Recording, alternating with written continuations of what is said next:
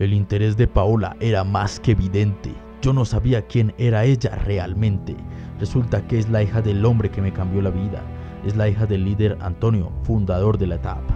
Yo sabía que podía confiar en ella y juntos haríamos hasta lo imposible por ayudar a las personas. Paola en su expedición le pidió a Kevin y a Emma que, con ayuda de la comunidad, atendieran las dificultades de los lagos oscuros mientras que regresaban con refuerzos.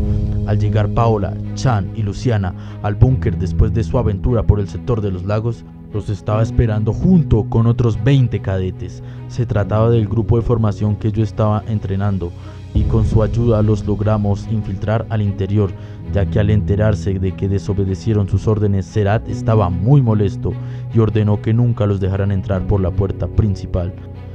Todos discutían en el búnker y algunos estaban muy tensos. Al vernos, alguien gritó que debíamos ser expulsados, otros que debíamos ser encarcelados. Aún así, no dudé ni un segundo en señalar a Serac como el culpable de la inoperancia de Tapa.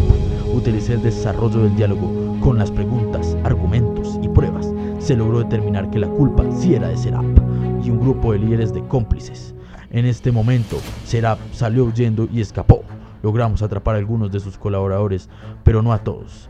Dentro de los que escaparon estaba Serap y cinco de sus cómplices.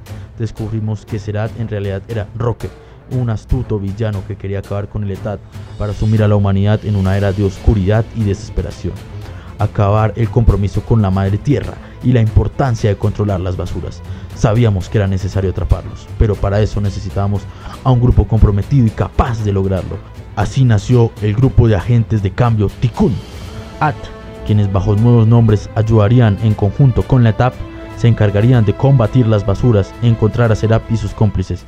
Me nombraron a mí como nuevo líder supremo de escuadrones y como primera misión tengo que ayudar a recuperar los ideales de la ETAP. Los miembros de AT se llamarían El Corco, Green Animal, Miranda y Shan. La nueva historia está por ser escrita.